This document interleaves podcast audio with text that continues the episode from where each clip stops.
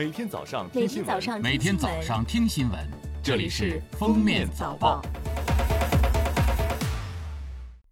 各位听友，早上好！今天是二零二零年六月二十五号，星期四，欢迎大家收听今天的《封面早报》。今天是一年一度的端午节，首先祝大家端午安康。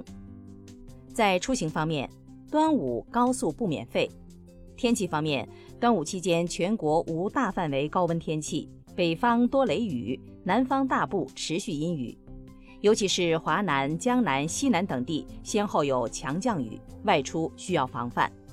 同时，国家卫健委也发布提醒，大家出行前一定要了解出发地、目的地的疫情防控情况，取消前往高风险地区的出行计划。出行前做好手套、手消防护用品的准备。做好在公共场所的防护，比如一米线的距离、手卫生、减少聚集、减少聚餐、缩短聚餐时间。首先来听时政要闻。二十四号，国务院联防联控机制举行新闻发布会，国家卫生健康委医政医管局监察专员郭艳红表示，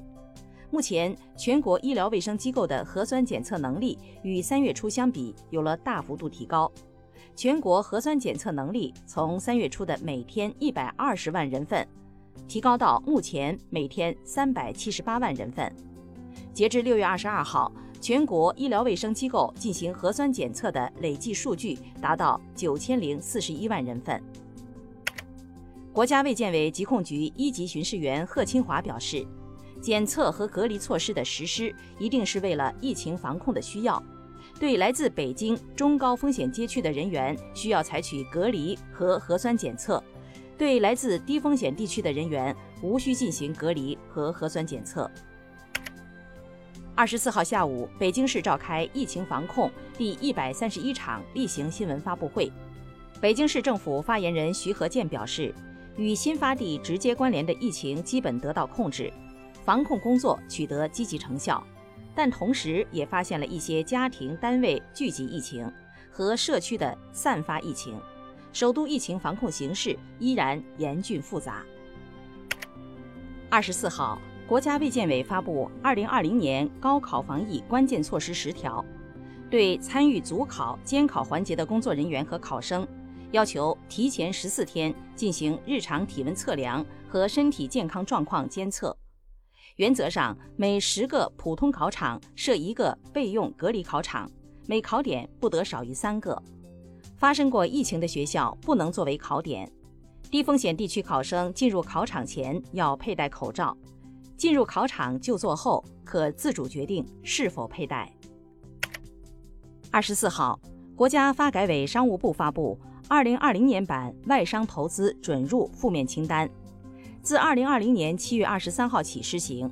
其中全国外商投资准入负面清单由四十条减至三十三条，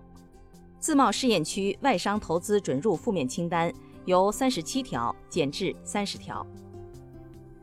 交通运输部网站二十四号发布关于切实做好二零二零年端午节期间交通运输疫情防控和服务保障工作的通知指出。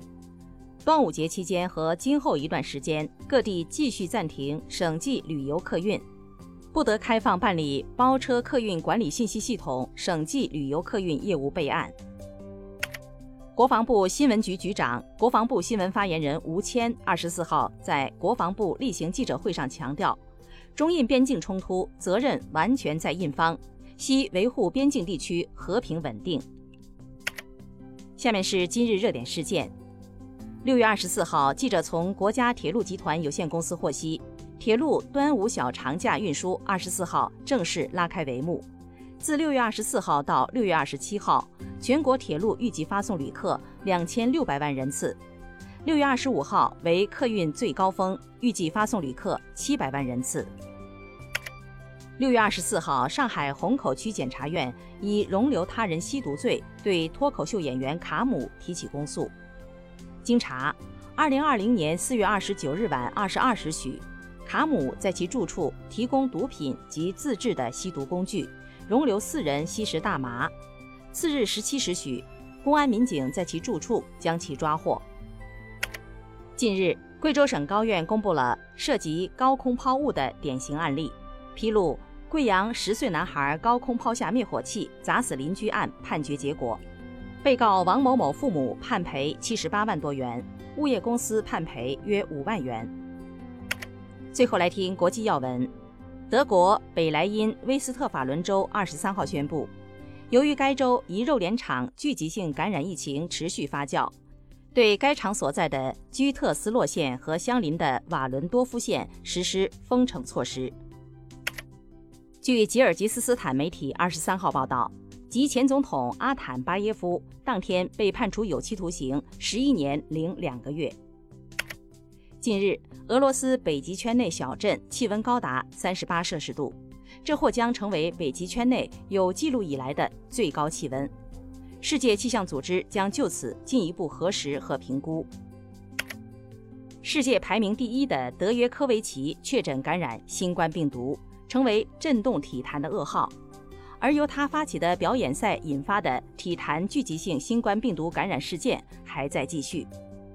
六月二十四号，和德约科维奇密切接触的 NBA 球星约基奇宣布感染新冠病毒。随后，一起和德约夜店狂欢的塞尔维亚演员米洛斯·比科维奇也宣布确诊。继迪米特洛夫、丘里奇、特罗伊奇、德约科维奇在内四位网球选手之后，这一表演赛引发的聚集性感染事件从体坛辐射到了娱乐圈。虽然主办者德约科维奇已发文道歉，但还是挡不住各国媒体洪水一般的口诛笔伐。